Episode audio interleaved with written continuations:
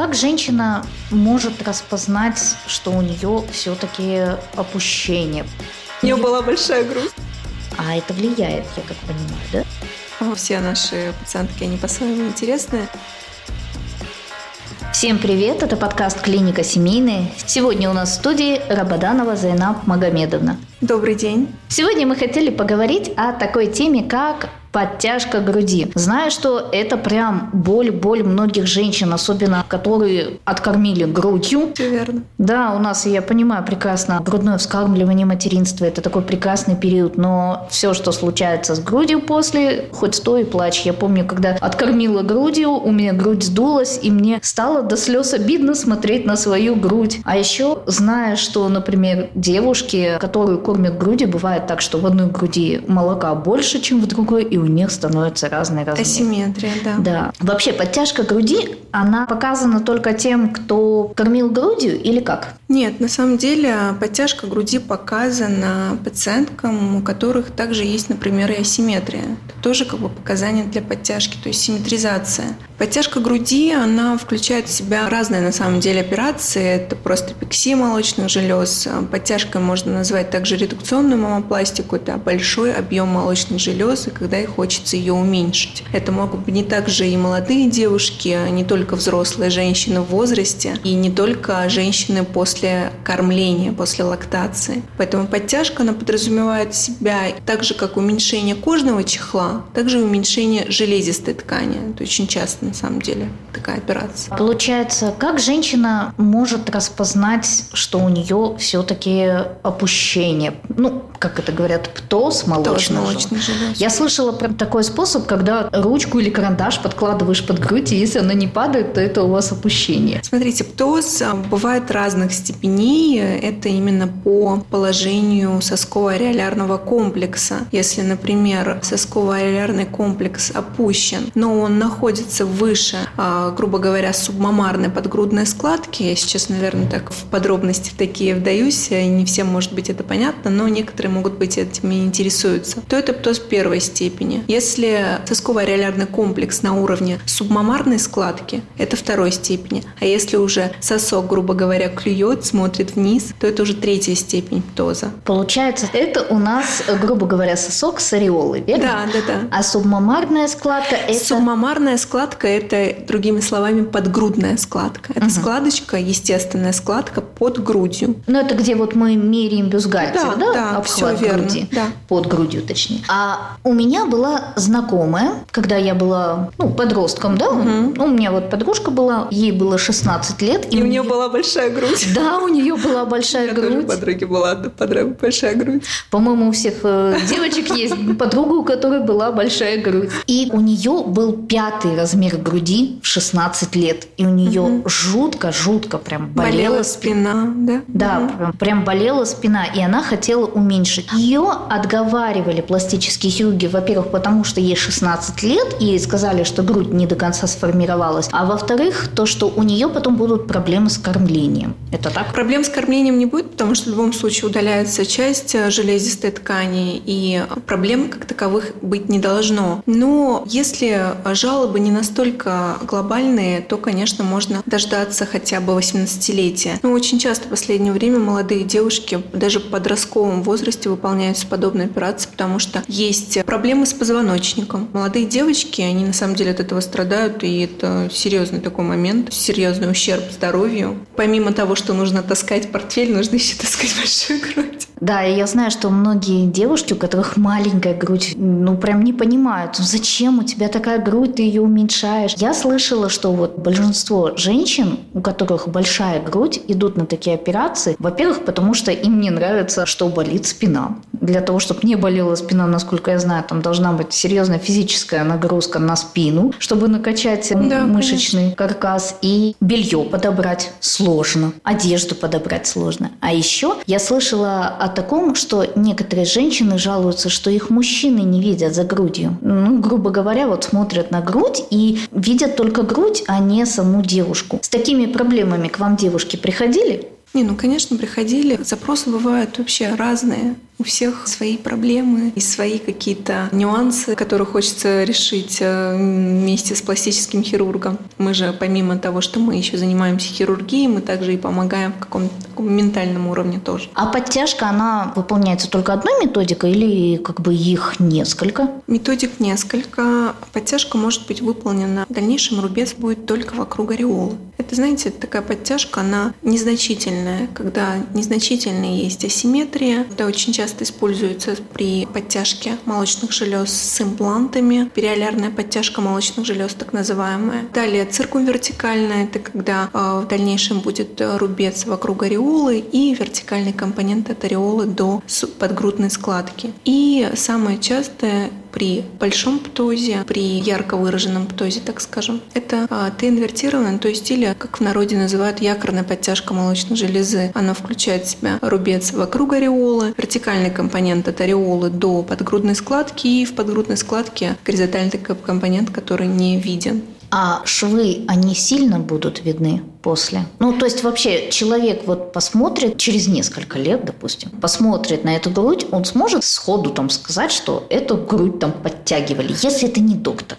Я всегда говорю пациентам так. Помимо того, что хирург красиво зашил, аккуратно, все как надо, на формирование правильного рубца, эстетичного рубца, также влияют и индивидуальные особенности организма. То есть некоторые пациентки склонны к формированию килоидных рубцов. Ну, ничего с этим не сделать. У некоторых склонность к гипертрофическим рубцам, у некоторых, наоборот, гипотрофические. А вот э, самые красивые, то есть нормотрофические рубцы, это должно быть 50 на 50 работа хирурга и качественное сопоставление тканей. Также и индивидуальные особенности пациентки. Вы вот сказали, что есть подтяжка с имплантами. Э, это как? Это, конечно, да. Подтяжка с имплантами – это когда вот как раз период после лактации у пациенток э, бывает очень часто уменьшение объема железы. И на самом деле подтягивать просто нечего. И тут э, на помощь приходят всеми любимые импланты, то есть подтяжка с имплантами. То есть они, получается, визуально как бы подтягивают грудь?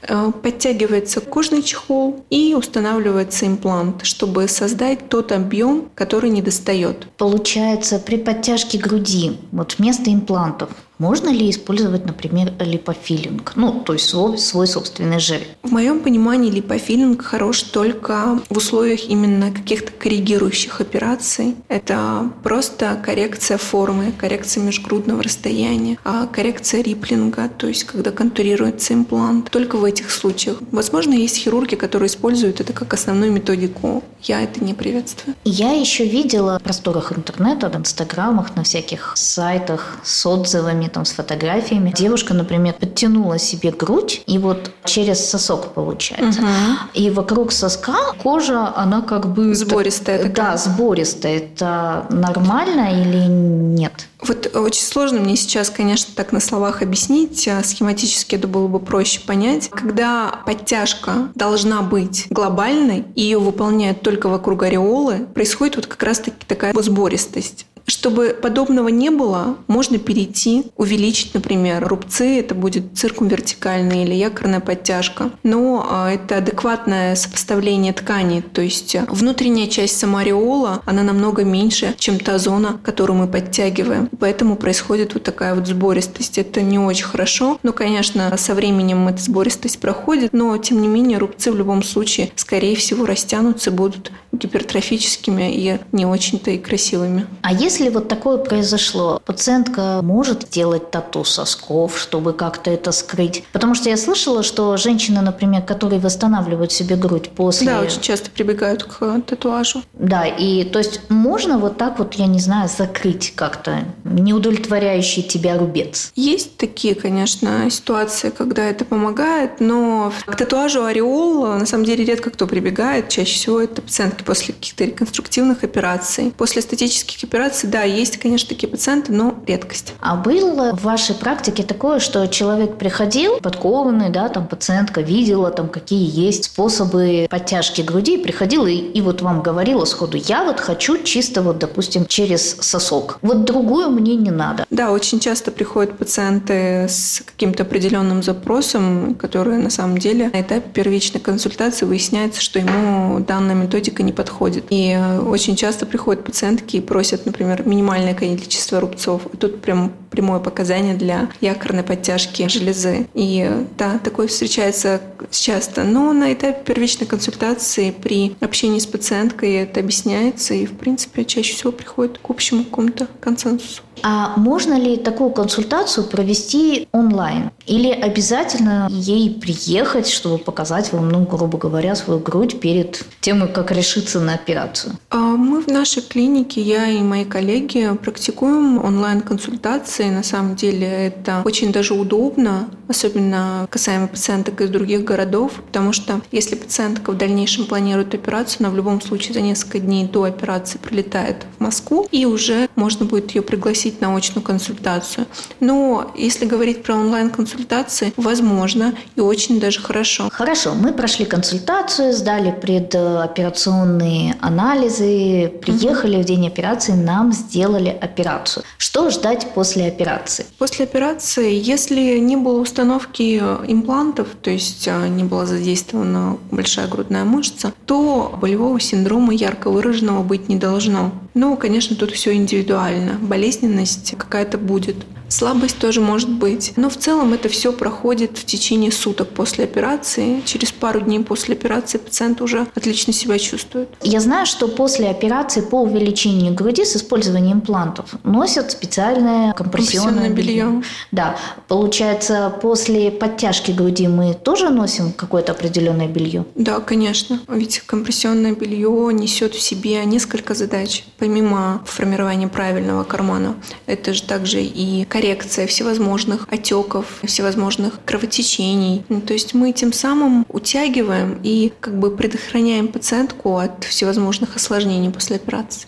То есть важно носить операцию? Это после... архиважно. И э, на самом деле некоторые пациентки очень радуют, когда они прям э, ответственно подходят ко всем рекомендациям хирурга. Это безумно радует. Но, конечно, бывают такие пациенты, которые и сами себе самостоятельно решают, когда прекращать носить компрессионное белье, белье, спать без него или подключают спорт, всего возможно, как бы. И это не очень хорошо, конечно. Самое важное – это соблюдение всех рекомендаций своего хирурга. Если есть вопросы, лучше лишний раз написать доктору конечно. Конечно. Потому что я слышала, например, что такие бывают моменты, когда ты вроде оперируешься, да, допустим, делаешь грудь, и я слышала на форумах, видела на форумах, как девушки, например, спрашивают, ну вот мне сделали грудь, но если я там сделаю упражнение на попу, но ничего же страшного не случится, я же не, не грудь напрягаю, а это влияет, я как понимаю, да? Несколько недель после операции, конечно, в принципе лучше ограничить а, физическую активность, но через месяца полтора после операции на груди я именно говорю сейчас про увеличение груди имплантами. Про подтяжку, в принципе, можно подключать спорт уже через месяц. А вот именно при увеличении груди имплантами подключать спорт, не затрагивая верхний пояс, то можно через полтора-два месяца можно. А есть еще какие-то ограничения, помимо ношения компрессионного белья? Например, ограничения в поднятии каких-то тяжестей? Ну, классические это ограничения физической активности, тяжести ребенка. Очень часто пациентки после подтяжки груди говорят, а можно мне ребенка поднять? Ну, конечно, нет. А тяжести это от какого веса? Это, ну, до 5 килограммов, конечно, можно. Как бы это какие-то рутинные обязанности каждой женщины, возможно, это выполнять, но и но не тяжелее, да. Также к рекомендациям после мамопластики а, относим ограничение посещения саун, бань, солярии. Солярий также, потому что инсоляция и также под солнцем это все может привести к пигментированным рубцам, а если женщина в компрессионном белье закрыта, все равно это повлияет? Нет, если швы закрыты, то нет, нет, конечно, нет. Были ли у вас в последнее время какие-нибудь прям интересные случаи по подтяжкам? Я не знаю, может быть, асимметрия разная была или что-то типа такого? Все наши пациентки, они по-своему интересные. Ну да, была пациентка довольно-таки интересная. А, в анамнезе у пациентки в 2005 году были установлены импланты. Импланты, отозванные всем известные фирма. Нами было выполнено удаление имплантов молочных желез. Нужно отметить, что импланты были целые и неповрежденные спустя почти 18 лет. Нами была выполнена подтяжка молочных желез. И собственный объем железы у пациентки был настолько хороший, что нам в дальнейшем даже импланты не понадобились. Мы просто потянули собственные железы. Ну, как классно получилось. Да, есть получилось там... очень красиво. Пациентка довольна. Это важнее всего, что вы, как доктор, довольны результатом. Потому что, по-моему, хуже критика, чем ты сам, ничего да, не может это, быть. Это правда. После операции, когда швы именно на ореоле находятся, да, она через некоторое время тоже начнет э, как-то реагировать во время интересных ситуаций. Со временем, да, восстанавливаются, если не повредить какие-то а, чувствительные нервные волокна, то да, конечно. Все восстанавливается со временем. Во время подготовки к подтяжке груди девушка делает УЗИ молочных желез? Да, обязательно. Я назначаю УЗИ молочных желез в предоперационном периоде. Что понимать, просто понимаете, если у пациентки есть какие-то кисты, какие-то образования, чтобы хирург понимал и во время операции он мог удалить, отправить на гистологическое исследование. То есть помимо красоты также и польза. То есть это реально можно, скажем так, эти операции сочетать? Конечно, и очень часто сочетаются удаление фиброаденомы с установкой, например, его лечением с установкой имплантов. Да, это часто. Очень часто вижу всякие короткие видео, клипы о том, что надо качать, там делать какие-то упражнения, какие-то массажи, самомассажи, там скребок гуаша, э, тейпы, вот эти вот новомодные. И якобы это поможет подтянуть грудь. Это работает. А как же вы не сказали про нити, которые ну, устанавливают косметолог?